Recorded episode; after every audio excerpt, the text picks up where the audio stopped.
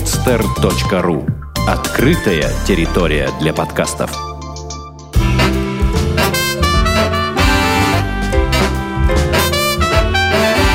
Многоэтажная Америка.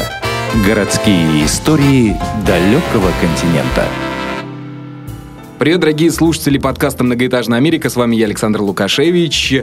И сегодня мы будем разговаривать под стать погоде за окном, кстати, а, про практически второй Санкт-Петербург, но только на другом континенте. А, находится он территориально в США. И город называется у нас Сиэтл, а штат называется Вашингтон. А, да-да, друзья, именно в этом штате снимали часть картин или, или так скажем, часть сцен из фильма «Сумерки», а, так полюбившиеся а, российским девушкам и так ненавидящими а, значит, парнями. Ну что ж, в гостях у нас Юлия Соколова, практически прямиком из Сиэтла прилетела к нам в студию «Подстер», чтобы рассказать замечательную историю об этом городе, о поступлении на курсы MBA и не только, еще о многом, многом другом. Юле 26 лет, из Москвы, можно сказать, э, э, поехала в Сиэтл, э, жила немножко в Санкт-Петербурге, сама родом из Город Вологда. Город Вологда. Юля, привет. Привет. Привет. Здравствуйте, дорогие слушатели. Ну что, поговорим? Поговорим, конечно. Первый вопрос. Вот я практически всем задаю один и тот же вопрос. Какие у тебя были первые ощущения от посещения США? Очень все удобно, вежливо и очень чисто. А давно это было? А, в конце июня я туда приехала, причем приехала сначала в город Нью-Йорк на несколько деньков. И несмотря на то, что Нью-Йорк это как наша Москва, сумасшедший и достаточно, кстати, грязный город, угу. тем не менее все равно ощущение вот это вот очень все удобно, вежливо и чисто. Угу. А, ну да, схоже, кстати, мнение практически всех гостей многоэтажной Америки. Они отмечают именно удобство и, не знаю, вежливость людей, что ли. А, особенно эта разница чувствуется, когда ты возвращаешься из США в Москву. Твоя правда, не поспорите.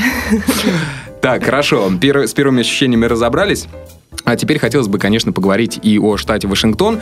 А, кстати, ты знаешь, Юль, а, этот штат мне напомнил мой штат, в котором я был в 2007 году в Мэйне, а, называется штат Мэн, да, тем, что этот штат знаменит своими озерами, своими лесами, своей природой, животными, не Безусловно, знаю. Безусловно, там совершенно потрясающая угу. природа, причем интересно то, что если, например, из города Сиэтл ехать, скажем, на восток часа 4, то у тебя ландшафт, ландшафт меняется меняется три раза.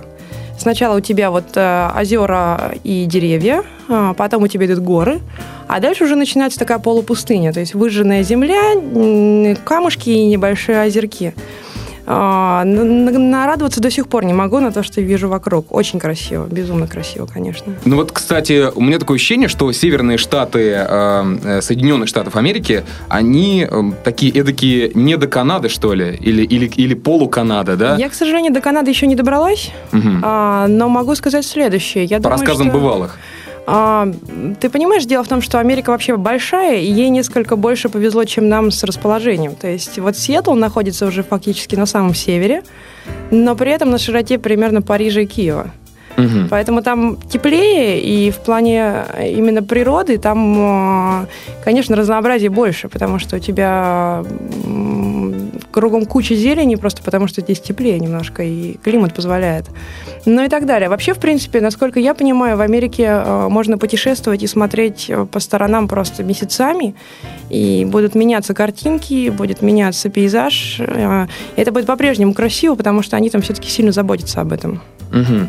А ну вот раз уж мы в самом начале подкаста заговорили о погоде, да, и сравнили Сиэтл с Санкт-Петербургом, то хотелось бы узнать, чем он так схож с северной столицей России? Ты знаешь, я бы все-таки сказала, что мне больше напоминает Санкт-Петербург Сан-Франциско. Угу точки зрения атмосферы. Атмосфера, архитектура, вообще поведение людей, как-то вот больше он похож. Сиэтл именно в плане погоды, потому что там с утра выходишь, у тебя солнышко, а вдруг через 20 минут ты промок. Но за счет того, что Сиэтл окружен почти со всех сторон горами, а близость океана и огромное количество озер дает влагу, соответственно, эта вся влага скапливается над нами и на нас же выливается. Угу. А, ну вот э, в одном из блогов, да, э, я прочитал интересные факты о Сиэтле, и там вот как раз-таки говорилось, что несмотря на то, что этот город э, можно назвать серым или промозглым, но тем не менее по статистике выпадает осадков там совершенно не больше, чем в Бостоне или в Новом Орлеане или в Майами. А там осадки не, как это сказать, not heavy, не слишком насыщенные. То есть там идет такой мелкий грибной дождик. Угу. А, моя любимая картинка в приложении к айфону, которая показывает погоду про Сиэтл, это солнышко, с которого вода капает. То есть там круглый год, в принципе, картинка не меняется. Ну, примерно, да, можно так сказать. То есть там либо облачность, либо солнышко с водой.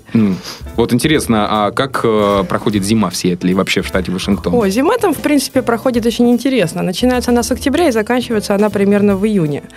То есть э, в октябре сначала деревья краснеют, желтеют, становятся очень красивыми. Очень долго, кстати, не опадает. То есть там это не как у нас за неделю все облетело и стало серо, серо и грустно. Угу. А там месяцами все это дело стоит, радует э, взгляд.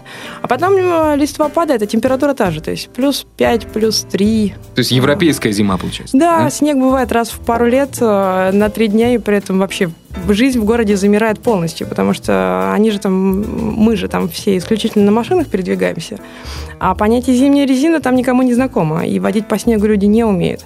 Поэтому как только снег падает, значит, ну, незапланированные три дня выходных, все сидят дома, а магазины закрыты, госучреждения закрыты, и даже на бензоколонках может не быть бензина, потому что никто не может его привезти туда.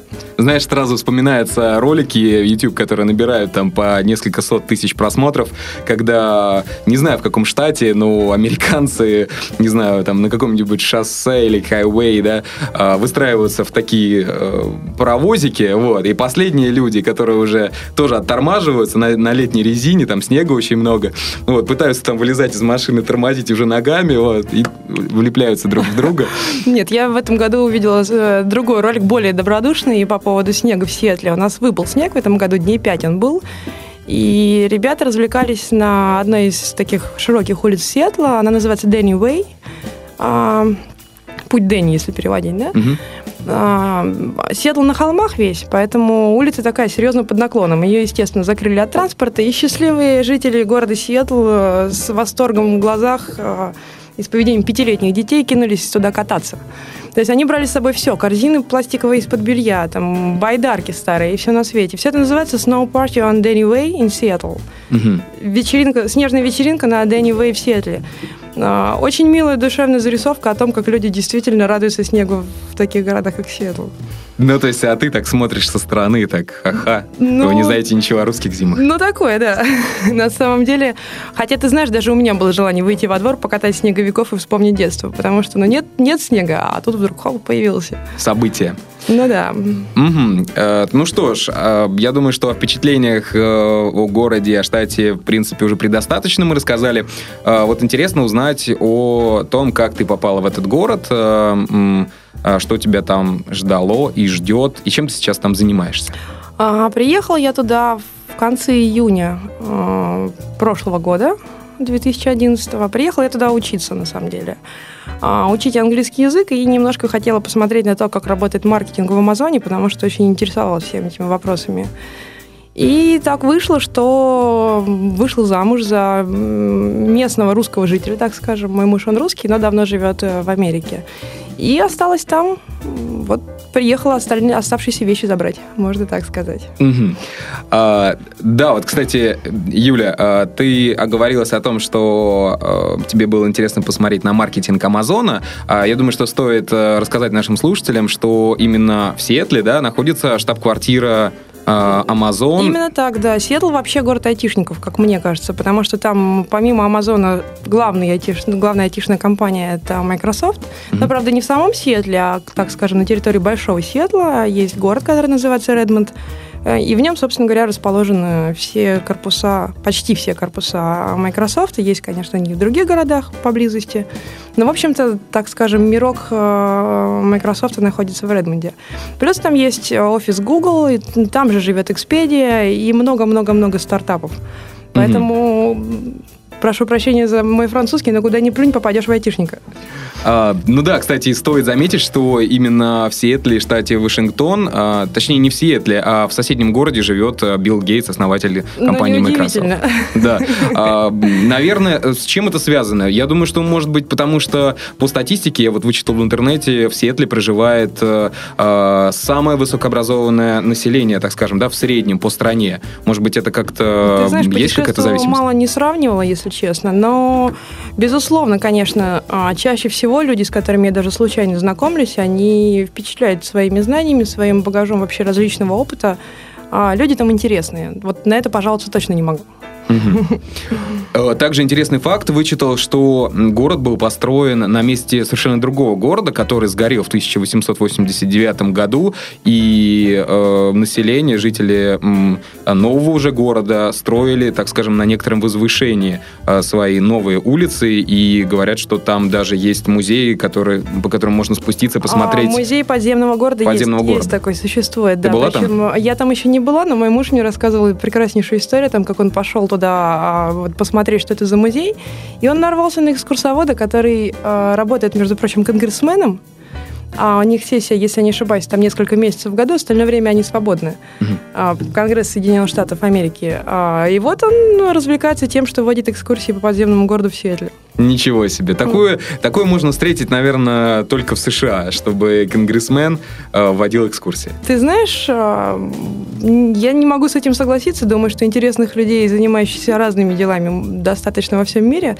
Но Сиэтл иногда преподносит подарки. Как-то раз у нас на улице мужчина без определенного места жительства вечерком клянчил деньги. Причем не зная то- того, что мы русские. Это он был конгрессмен? а, нет, он подошел к нам и завел диалог следующим образом. Скажите, пожалуйста, как вас зовут? А, Мой муж представился, Алекс. А, И тот рассказал нам о том, что существовал такой вот приближенный, а, по-моему, Петра, граф Алексей какой-то там, который очень любил заботиться о неимущих и безденежных людях. Поэтому не подадите ли вы мне немножко денег? То есть, получается, Юля, что даже э, бомжи э, в Сиэтле вот такие высокообразованные. Ну, хотя все, Ну, все, все правильно. да. Люди, э, высокообразованные люди, которые потеряли, потеряли кров или работу. Э, То есть, э, интересно даже пообщаться с такими людьми там. И такое бывает, да. Это очень интересно. А, ну да, кстати, по поводу того, что э, удивительно, что конгрессмен вводит экскурсии, мне кажется, что а, люди в Америке, они какие-то более непосредственные, что ли, они более раскованные. И э, опять же, не все, да, нельзя, нельзя, конечно, нельзя да. говорить такими категориями. Но вот у меня сложилось такое ощущение, что им э, э, они более свободны э, в самовыражении и не подвержены какому-то общественному мнению, что ли. Ты знаешь, у меня по этому поводу есть моя теория собственная. Мгм. Не уверена, что она правильная, но вот я так думаю. Мне кажется, что а, очень сильно влияет уровень жизни на то, как ты себя ведешь. А, Когда тебе не нужно с утра просыпаться и думать о том, как выжить еще этот день, а, то ты как-то уже начинаешь немножко по-другому относиться к жизни, к миру, к этому. И, может быть, поэтому а, вот та самая пресловутая американская мечта, она работает. Что это Понимаешь? такое, кстати, американская мечта? Как ты ее понимаешь? А, ну, насколько я знаю, да, для меня это скорее неинтересный мне термин о том, чтобы завести себе дом с белым заборчиком, э, газоном и тремя собаками и прочее, и прочее. То есть, ну, вот жизнь в достатке и ком- комфорте. Но вот именно в этом, в этом контексте, да, о котором мы говорим, скорее всего, она действует. Потому что если ты действительно привык к тому, что ты вот растешь в стране, где а, люди снимают не комнату в коммунальной квартире, а квартиру хотя бы с одной спальней. Это значит, что у тебя есть гостиная, спальня, кухня, и, скорее всего, в- на первом этаже этого здания есть прачечная и, может быть, спортзал, то это как-то немножко по-другому уже настраивает тебя на жизненный лад. Возможно. Да, интересное мнение. Эм, Вот э, я сейчас подумал о том, что ты рассказывала об американской мечте, да, то есть это дом, э, обязательно там, не знаю, там одноэтажный или двухэтажный, э, белый заборчик, газон. А, Вот этим ли материальным ограничивается америка- американская мечта? Или все-таки есть еще что-то? Ты знаешь, сложно отвечать на твой вопрос. Я же не американка, и вот как таковой американской мечты у меня лично нету. Поэтому про себя сказать не могу. Про друзей, про знакомых эм, нет, совсем нет. А, Людей интересуют ну, совершенно разные вещи. Это совершенно это не ограничивается а, тем, где ты живешь, на какой машине ты ездишь. Мгм. Люди увлекаются чем угодно, начиная от музыки, астрологии, заканчивая там, изготовлением коктейлей, которых я тебе упоминала до нашей передачи. Да, мы обязательно еще поговорим о коктейлях. А сейчас, конечно же, хочется узнать э, о курсах MBA, да, в ко- на которые ты хочешь поступить. И Расскажи подробнее, э, как э, это сделать в США, может быть, сколько это стоит э, даже. Э, Кстати, у нас был вопрос в Твиттере, А, как раз-таки мы а, анонсировали рубрику «Вопросы от э, слушателей». И вот э, Антон Колмаков э, задал вопрос, сколько стоит э, поступить на курс MBA. Ты знаешь, а, это зависит от того, где ты хочешь учиться. То есть, в принципе, цены, они примерно одинаковые в разных университетах. Какие-то просто сложнее, какие-то проще поступить. Но есть нюанс. Некоторые университеты перезачитывают тебе ам, какие-то предметы, если ты изучала их раньше, некоторые нет. К примеру, в Сиэтле, вот, ну, как бы я нашла две школы, а, которые более-менее мне могут подойти. Это университет Сиэтла, Сиэтл University, и университет Вашингтона. И э, вот университет Сиэтла, он, он перезасчитывает, э, он, он может перезачесть мне те базовые предметы, которые я проходила уже здесь, когда получила экономическое образование. В этом случае э, мое образование стоило бы где-то, может быть, тысяч 30 долларов. В университете Вашингтона э- этой практики нет. Они считают, что, несмотря на то, что я там училась, мне все равно имеет смысл ходить на эти занятия, чтобы поделиться моими знаниями с другими студентами. И в этом случае это стоит где-то 55 тысяч для резидента города. Если ты не резидент, то это может быть около 70. А мы сейчас говорим о, э, так скажем, годовой стоимости? Это- нет, это стоимость весь за весь курс. За весь курс. Курс может быть от двух до трех лет. Если ты учишься на очке, то это два года. Если ты учишься на вечернем, то это три года. Ну, плюс-минус ты можешь делать это несколько быстрее, набирая больше за- занятий, либо медленнее, набирая меньше занятий. Мгм.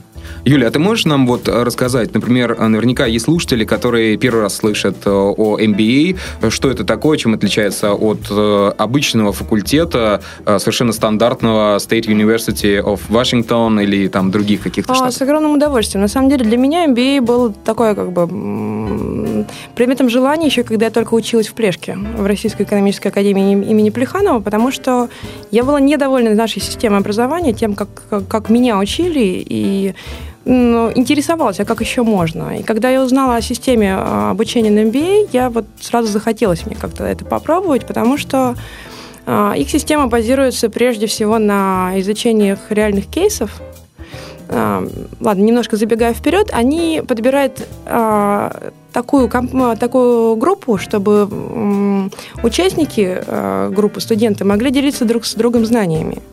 И, в общем-то, они дают какое-то количество теории, а потом они тебе дают а, пример. Вот, например, ну, как бы скажем, есть такая проблема в компании, давайте ее решать. И вы, собственно говоря, занимаетесь тем, что ищете решение параллельно а, узна- а, разбираясь в том, как это работает, и делясь друг с другом информацией о том, что вы сами знаете. К Мгм. примеру, в группе может быть там школьный учитель литературы, а, какой-нибудь топ-менеджер а, Microsoft и какой-нибудь финансовый аналитик из банка. Да, там. И вот вы втроем а, пытаетесь предложить лучшее решение для существующей проблемы, например, в маркетинге. То есть, э, получается, люди с различным э, багажом знаний, опыта и навыков да, э, могут предложить свой взгляд на какую-то проблему. Именно так, да. Ну и плюс, конечно, теория и основы менеджмента, основы, ну, глубокие основы менеджмента, так скажем, которые дают тебе преподаватель и его помощь, если что-то у тебя не получается. Мгм. Я сейчас просто вспоминал подкаст с Иваном Дидусом. Мы рассказывали слушателям про Бейлор University в Техасе, и, и он учился как раз-таки вот э, э, на экономической специальности. И я вот задумался, чем отличается, вот, например, его курс, да, был, отличался от э, MBA. А, Тем, что э, в MBA, я так понимаю, приходят э, люди уже, которые работают и которые хотят, э, или не обязательно работают, да, а, но которые хотят повысить просто свой skills или какие-то свои навыки. Давай-ка я тебе расскажу, Нет? как туда берут людей, и это будет на самом деле логичным а, ответом на твой вопрос. Да, Дело в том, конечно. что когда ты поступаешь на MBA, а, тебе прежде всего нужно самому себе ответить на вопрос, а зачем я это делаю? То есть не почему, там, потому что родители хотят или потому что мне будут денег больше платить, а зачем для себя? И это тот самый ответ, который хотят от тебя услышать э, люди, которые преподают тебе MBA, да, который тебя туда принимает. Если у тебя есть как бы вот, ну, хорошее понимание того, зачем ты это делаешь, то им с тобой интересно. Если как бы у тебя это вот так пойти просто поучиться, то, скорее всего, ты можешь проиграть кому-то, у кого нет достаточного багажа знаний или э, опыта в работе, но кто точно знает, зачем им это нужно. Угу. Они э, при отборе студентов, они э, после того, как ты сдал все экзамены и при, э, принес им документ, они проводят с тобой собеседование, где, собственно говоря, эти вопросы они задают. И внимательно слушают, что ты им отвечаешь. А что нужно сделать, чтобы поступить на MBA? То есть э, нужно писать эссе или Несколько нужно... этапов. Во-первых, ты сдаешь, если ты иностранный студент, да, мы говорим mm-hmm. про иностранного да. студента, ты сдаешь языковой экзамен, ну, то есть TOEFL, либо какой-то еще, да, который принимается в Какой примерно уровень нужно иметь, чтобы поступить? Ой, по TOEFL, по TOEFL. я, если честно, на вскидку не помню. То есть у меня, я, я уже забыла вот эту вот балловую систему, но не менее 70% э, вот максимального результата ты должен, ты должен показать им, да. А далее ты сдаешь GMAT. Это специальный тест, который сдают все поступающие на специализацию менеджмента, либо GRE. Это, в принципе, взаимозаменяемые тесты. И он как раз тебя спрашивает о способности, способностях к математике и логике, прежде всего. Ну и к языку, конечно, тоже. Он состоит из нескольких частей. А, ты пишешь два эссе, а, ты отвечаешь, ты решаешь математическую часть теста, и ты решаешь э, то, что называют verbal part, это лингвистическая часть, где все, все вопросы, они построены прежде всего на логике. Uh-huh.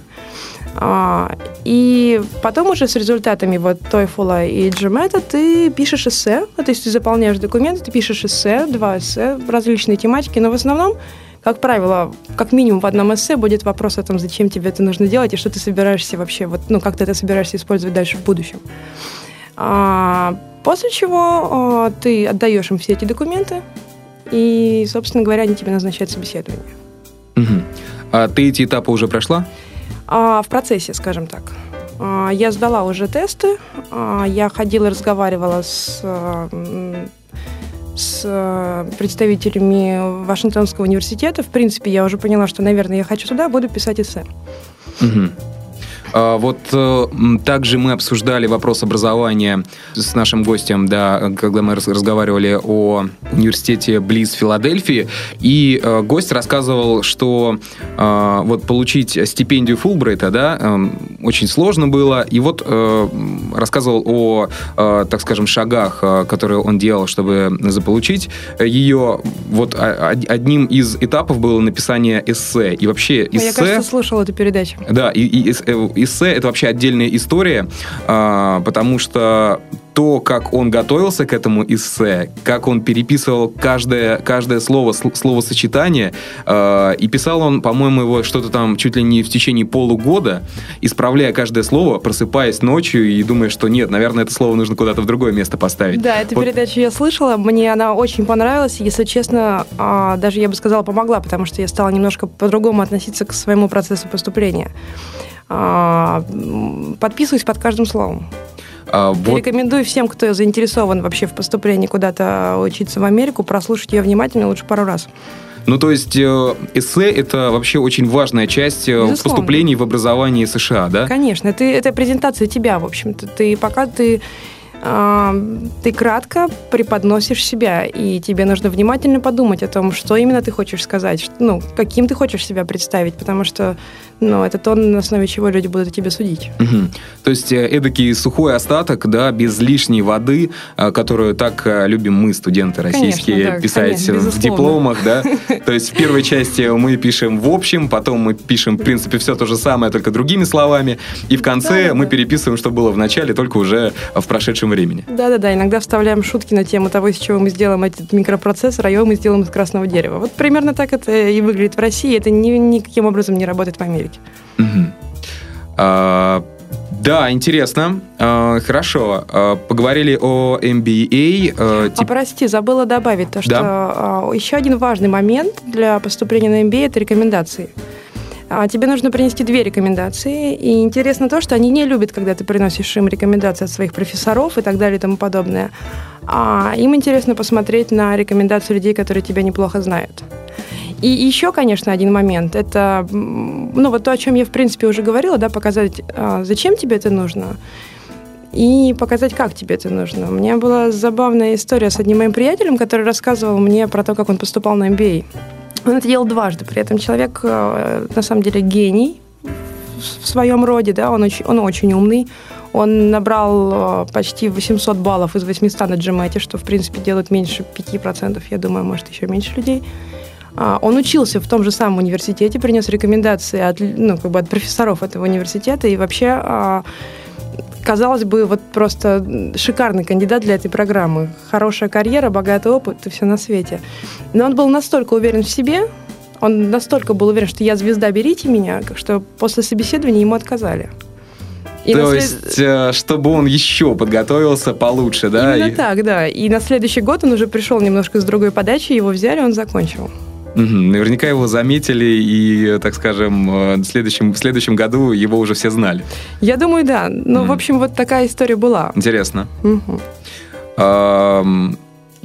Также хотелось бы узнать э, все-таки, наверное, о свободном времени американцев э, в Сиэтле, как они его проводят. Насколько я знаю, довольно-таки хорошо развита сфера а, музыкальных мероприятий, театральных. Э, то есть э, Сиэтл уступает э, вот по общеизвестным фактам лишь Нью-Йорку в этом плане. Не могу сравнивать. Потому, если честно, мне кажется, что Нью-Йорк вообще впереди планеты всей по этому поводу. А Сиэтл... В Сиэтле можно найти много интересного. К примеру, группа Нирваны, если мы знаем таких, да, а она знаем. оттуда есть пошла. Угу. А, в принципе, в Сетле проходит много а, совершенно разносторонних, разноплановых мероприятий, начиная от какого-нибудь а, бурлеска, да, вот там, где полные женщины танцуют сексуальные танцы, и заканчивая там концертом группы Шпон, которые приезжают и дают вот свое представление. То есть, в принципе, найти можно все, что угодно на разный цвет и вкус. Угу. А, ты сейчас упомянула бурлеск, и я сразу же вспомнил историю Ильфа и Петрова, как они посещали данное заведение в Нью-Йорке. А, на самом деле э, оплевались, потому что видели это впервые. А, такую, такое направление, так скажем, искусства, да, не совсем они поняли, что это, вот. Но также Ильфа Петров э, в своей книге рассказывали э, о гостеприимстве американцев и о, о том, как деловые люди или не обязательно деловые люди, те, э, кого они посещали, да, как они э, угощали их коктейлями. Вообще коктейли это отдельная тема э, о, да, это о правда. разговоре. Ты хотела рассказать о коктейлях. Ты знаешь, Америка это родина вообще коктейлей. То есть коктейль был придуман там, и то, что вот, ты знаешь, вот популярные картинки, часто встречающиеся в американских фильмах, это вывеска и неоновая такая а, неоновый бокальчик под коктейль, подпись там коктейль-бар, да, угу. вот то, что это значит у нас, и то, что это значит у них, это две большие разницы. А, коктейль в Америке – это искусство. А, если они э, делают вот какой-то именно вот э, фирменный коктейль на основе виски, то они выбирают именно тот виски, который им нужен. То есть это норма, когда у тебя в баре стоит там 5-6 сортов э, шотландского виски, не потому что это виски-бар, а потому что как бы вот у нас есть разные коктейли. Ну и, конечно, в домах у, у, большинства, у большинства людей, как правило, стоит много хорошего алкоголя, и не потому, что они все алкоголики, а потому, что у них принято э, действительно держать неплохой бар дома. А, интересно, кстати, то, что в Америке люди очень любят пить водку. Несмотря на то, что это якобы вот свойственно России, а, водку они очень любят. На водке есть много разных коктейлей. А, они ее пьют точно так же и не разбавленной. Насколько я помню, водка на самом деле э, далеко не водка в Америке. И это 20-процентный напиток. Э, Ничего подобного. Ничего подобного. 40-градусная э, водка. Все как в России. Угу. А, вот в Мэне, кстати, мы тоже хотели найти более-менее нормальный напиток с водкой, и нам всегда делали там эм, не помню, как называлось, по-моему, что-то с гусем связано, гус, по-моему, так и называлось, водка 20... Грей гус – это европейская какая-то водка, если 20 или 30 процентов максимум, и никак, никаких 40 даже, то есть... Э, Я думаю, что вы плохо искали. Может быть, может быть. И наш босс э, просил просто слезно всех русских, которые приезжали к нему работать, привезите мне какой-нибудь водки, я их там собираю, Ты знаешь, я обожаю. А в Сиэтле же запрещено продавать алкоголь в а, универмагах, поэтому есть специальные ликерные магазины, а, где, собственно говоря, весь алкоголь, кроме вина, и можно купить. И там, как правило, 3-4, а то и больше видов разной хорошей водки продается. А, Юль, архитектура Сиэтла, какова она? Если можно сравнить с каким-то городом, может быть, европейским? Ух, или... ты знаешь, сложно, наверное, мне сложно мне ответить на этот вопрос. Своеобразное, не похожее ни на что из того, что я видела. Я, правда, не очень много и видела, наверное, но сравнивать, например, с Амстердамом, с Парижем или с Барселоной Сиэтл глупо. А, интересно то, что а, они действительно внимательно следят за архитектурой, и их небоскребы, и их а, малоэтажные дома, они действительно построены не просто так, а вот с каким-то стремлением выдержать стиль, сделать красиво. Меня поразило количество различных скульптур на улицах Сиэтла. То есть ты идешь по улице, и вот здесь какая-то интересная скульптура, вот здесь вот, вот вроде бы тоже что-то такое. То есть это, это норма. Это норма делать свой город красивым. Угу. А вот э, по устройству, то есть э, как примерно э, можно представить город Сиэтл? То есть это в середине даунтаун с большими небоскребами, а вокруг агломерация, Все правильно. да? Именно так, да. Ага. Причем Сиэтл, он же сам по себе небольшой, потому что с одной стороны залив, с другой стороны озеро Вашингтон. А, поэтому он растет, собственно говоря, за счет территории Большого Сиэтла. Это как раз тот самый Редмонд, где находится Microsoft, и много других подобных городов. Но вот сам Сиэтл, да, это именно так выглядит. Э, даунтаун с большим количеством небоскребов и одно-двухэтажная Америка кругом.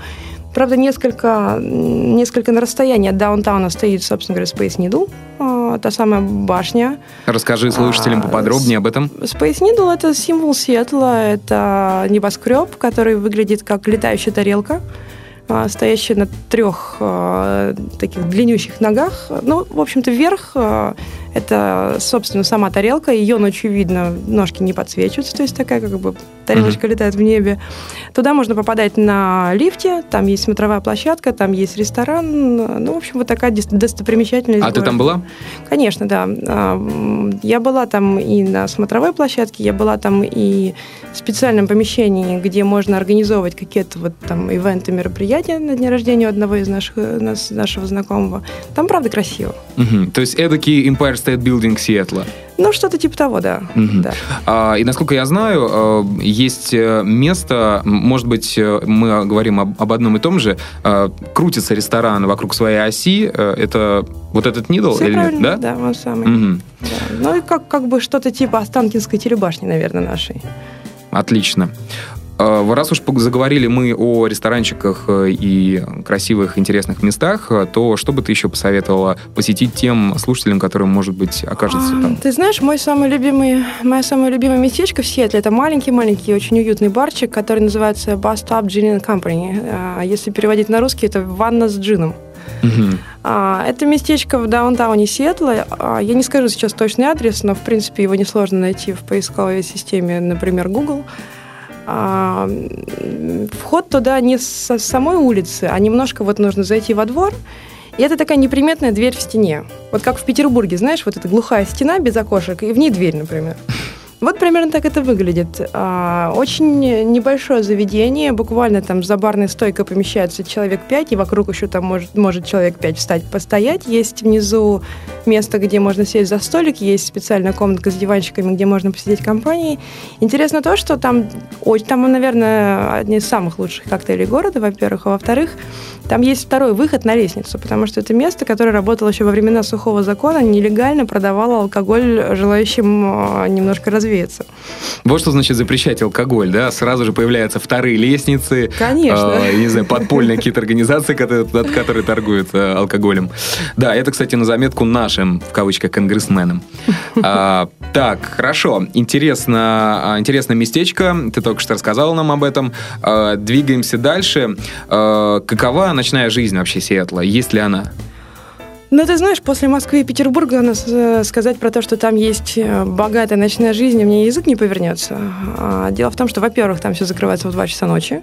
То есть в 2 часа ночи там уже ничего не работает. За исключением моего любимого заведения, где наши знакомые бармены закрывают дверь и оставляют нас на подольше. Это, а. наверное, из-за того, что есть вот эта лестница. Скорее всего, я думаю.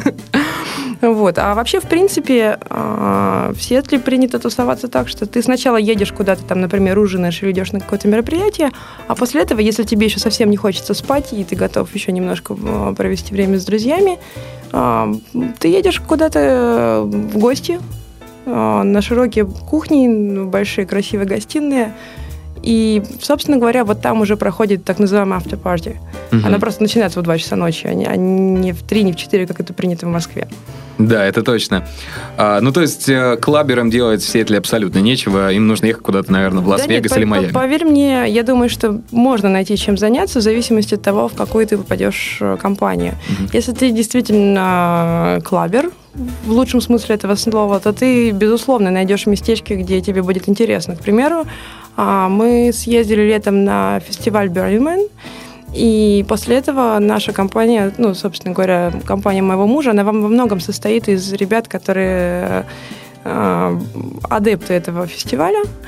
И э, один его близкий друг... А раз... что это за фестиваль? Расскажи поподробнее. Burning Man. Это фестиваль... Burning Man переводится как «горящий mm-hmm. человек». Это mm-hmm. фестиваль, который проходит в пустыне Невада в конце августа, в начале сентября каждого года на недельку. А, Что там творится? Там интересного очень много. Могу рассказывать долго. Давай в трех словах. В трех словах. Да? А, туда приезжает очень много людей, угу. которые привозят с собой все, что им нужно. И когда они туда уезжают, они не оставляют за собой ничего. То есть это такой город на 50 тысяч человек, который вырастает за там, 2-3 дня и, и там вот спустя неделю, когда фестиваль заканчивается, он исчезает. Мало того, туда приезжает много людей, которые привозят с собой что-то, чем порадовать всех остальных. Это может быть любое искусство, это может быть скульптура, видео, танцы. То есть, что ты умеешь, чем ты можешь поделиться, то ты там и делаешь.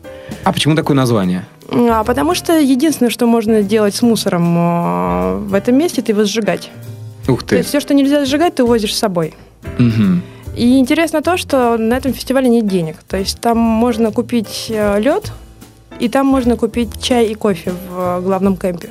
Все остальное ну, достается тебе бесплатно. То есть, если ты видишь, например, идя, идя по улице, что кто-то а, построил двухэтажный деревянный ирландский паб, и заходишь внутрь, это значит, что тебя там будут Гиннесом угощать бесплатно. Вот это да. Да, и ну вот так все. То есть такой коммунизм на недельку. Ну такая, да, вот история утопия. Угу. Утопия американских хиппи, так скажем.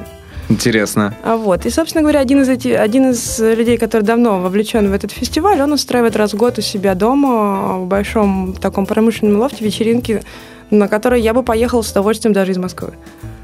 Поэтому, говоря про ночную жизнь, ре- есть... реже, чем в Москве, но интереснее, скажем так. Угу. Получается, такие э, всплески такого э, района Сохо из Нью-Йорка, да, в Сиэтле?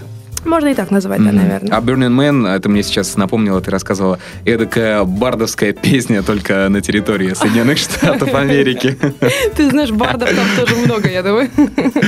Палатки в виде передвижных вот этих вот фургонов, наверное, да, дач. Ты знаешь, кто как. Кто-то живет в палатках, кто-то привозит с собой Арвин, те, те самые дома на колесах с кондиционерами. Ну, правда, это не так давно появилось. В основном, конечно, люди живут в палатках, они строят большие кемпы с иногда огромными совершенно территориями, там, общими, как гостиная или кухня, где mm-hmm. собираются их друзья, и там, например, раз в неделю, один раз за всю неделю происходит какая-то вечеринка.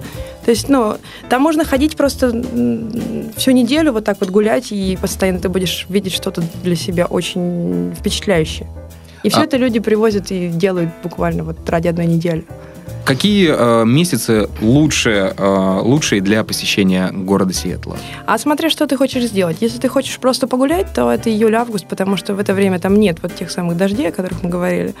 А есть солнышко, озера, зелень и потрясающая природа вокруг. А если ты хочешь покататься, например, на доске или на лыжах, то, конечно, с октября по май, можно так сказать, потому что горы рядом и склоны там потрясающие. А, то есть э, вот мы, кстати, вплотную подошли и к развлечениям э, зимним, да, то есть э, там находятся хорошие, не знаю, склоны, горы да, для да, сноубординга да, и горных да, лыж. Там вот, вот в этом плане там, конечно, просто рай. Окей. Ты хотел еще рассказать о портале для русскоязычной иммиграции, имми, а, иммигрантов, это, это, да? Когда ты меня спросил о том, чем я занимаюсь, помимо того, что я сейчас housewife, да, я занимаюсь одним проектом А, он, это будет действительно русскоязычный портал, правда, с переводом и на английский тоже, но ориентированный в, прежде всего на русскоязычного читателя а, и пользователя интернета. Портал с, со всей необходимой информацией для иммигранта или а, желающего иммигрировать, а также с а, возможностью добавлять туда свой контент, если ты хочешь чем-то поделиться со своими соотечественниками. То есть там будет прежде всего какая-то информация, которую предложим уже мы как организаторы, да, начиная с того, как, например, какие вопросы у тебя, ну, какими вопросами тебе нужно владеть, чтобы оформлять гражданство после того, как ты прожил э, нужное время в США, или где найти русскую церковь для твоей бабушки, которая приехала в гости, и заканчивая, вот, собственно говоря, контентом от пользователей о том, какие есть места, какие есть организации э, и прочей полезной информации, которой мы можем там делиться друг с другом, скажем так. А название будет? Э, а, называется это проект Russian World, э, мир людей, говорящих по-русски. Домен пока не буду говорить, потому что... В стадии разработки. В стадии разработки, да, так сказать. Хорошо. Мы, э, ну, не говорю за слушателей, но я тогда буду следить, э, через Google постараюсь найти. Как закончим, с удовольствием поговорю с тобой еще раз, расскажу, может быть, что-нибудь еще нового интересного. Хорошо. Э, вот э, вплотную уже подошли к рубрикам, э, ставшим традиционными э, в подкасте «Многоэтажная Америка». Какие э, три картинки у тебя всплывают в голове, когда ты думаешь о Сиэтле? А, озеро Вашингтон, а, Space Needle, а третья... Дай подумаю. Ну, наверное, горы все-таки. Горы. Угу. Там есть а, гора, которая называется Mount Rainier. А, высоту точно не скажу, но в солнечный день на фоне всех остальных высоких гор это выглядит как а, такая громадная вершина со снежной шапкой, поблескивающей под яркими лучами солнца. Это безумно красиво. Наверное, Хорошо. Вот так. А, дальше у нас э, обычно в конце вопросы от слушателя, слушателей, но мы уже ответили на вопрос Антона, поэтому э, двигаемся э, дальше. Дальше хотелось бы узнать, какие сайты, желательно три или сколько вспомнишь, э, ты бы посоветовала слушателям э, посетить? Это либо англоязычные, русскоязычные, посещаемые тобой и любимые тобой? А, про англоязычные говорить я ничего не буду, потому что провожу в интернете времени много, но ни на одном из сайтов я не задержалась на, настолько, чтобы э, сказать, что да, вот это мой любимый и всем рекомендую. Э, Google, скажем так, Google, Google.com. А если говорить про русскоязычные сайты, то я очень люблю Snap.ru. Мне нравится этот проект, мне нравится то, что они делают, и мне нравится информация, которую я там нахожу. А, вот, кстати, ты рассказывала, что э, тебе нравится следить за личностью и блогом, который называется... А, если мы говорим про бизнес, то угу. да, я, я какое-то время назад очень внимательно следила за блогом Игоря Мана. Это человек, который занимался изначально маркетингом, а потом он открыл свое, э, свое издательское дело. И он публикует книги а, про бизнес, книги хорошего качества, либо это интересные, ну, либо это переводы интересных американских книг, либо это книги даже его или его партнеров. Издательство начинает, называется «Ман, Иванов и Фербер». И я очень рекомендую всем, кто работает в бизнесе или имеет отношение какое-то вообще к а, бизнесу, почитать то, что они пишут, потому что пишут по делу, без теории лишней, без вот этой воды, про которую мы говорили, а про конкретный механизм, про то, как это работает. Ну что ж, Юль, я хочу тебе пожелать удачи в поступлении на курсы MBA. Э, я думаю, что после того, как ты их закончишь, э, мы можем поговорить с тобой о каких-то других вещах, о бизнесе, о том, что ты э, приобрела на этих курсах. Также я тебе желаю счастья в личной жизни, в проживании, значит, с мужем. Я так понимаю, вы недавно, кстати, поженились, ты рассказывала, да? В октябре. А, в октябре. Года, да. А поженились в Лас-Вегасе? Да, уехали в вдвоем втихую от всех родных, знакомых и близких и поженились там. Что значит пожениться в Лас-Вегасе, кстати? Ты знаешь, в Вегасе, ну, там, там же на, в каждом отеле по церкви. Вспоминается есть, мальчишник, ты знаешь фильм? Примерно так. То есть э, там пожениться можно даже в машине, не вылезая из нее. Вот знаешь, как, как э, например, Макафта, угу. да, вот то же самое, только со свадьбами. А, Я надеюсь, вы не так поженились? Нет, конечно, нет. Мы, мы запланировали это заранее, просто специально не стали никого звать, потому, ну, это, я даже сказала бы, это было мое желание прежде всего. А, ну, интересно было. Интересно, красиво. Мне понравилось. Всем рекомендую. Ну что ж, а, спасибо тебе большое, Юль, а, за время и за интересные рассказы о Сиэтле и штате Вашингтон. С вами был я, Александр Лукашевич, подкаст «Многоэтажная Америка» и Юлия Соколова. Спасибо вам, до свидания. Дорогие друзья, также хочу напомнить, что есть официальная группа ВКонтакте vk.com slash m нижнее подчеркивание Америка, где вы можете найти э, все самые последние новости и анонсы предстоящих э, событий, связанные с подкастом «Многоэтажная Америка». Там же вы можете найти твиттер э, подкаста и задать все интересующие вопросы. Кстати, если у вас есть интересные истории или вы проживаете в Соединенных Штатах, э, то пишите мне э, через эту группу, и, э, может быть, именно вы будете следующим гостем подкаста. Вроде бы все. Всем спасибо за прослушивание. Услышимся в следующих выпусках. Пока-пока. До свидания, друзья.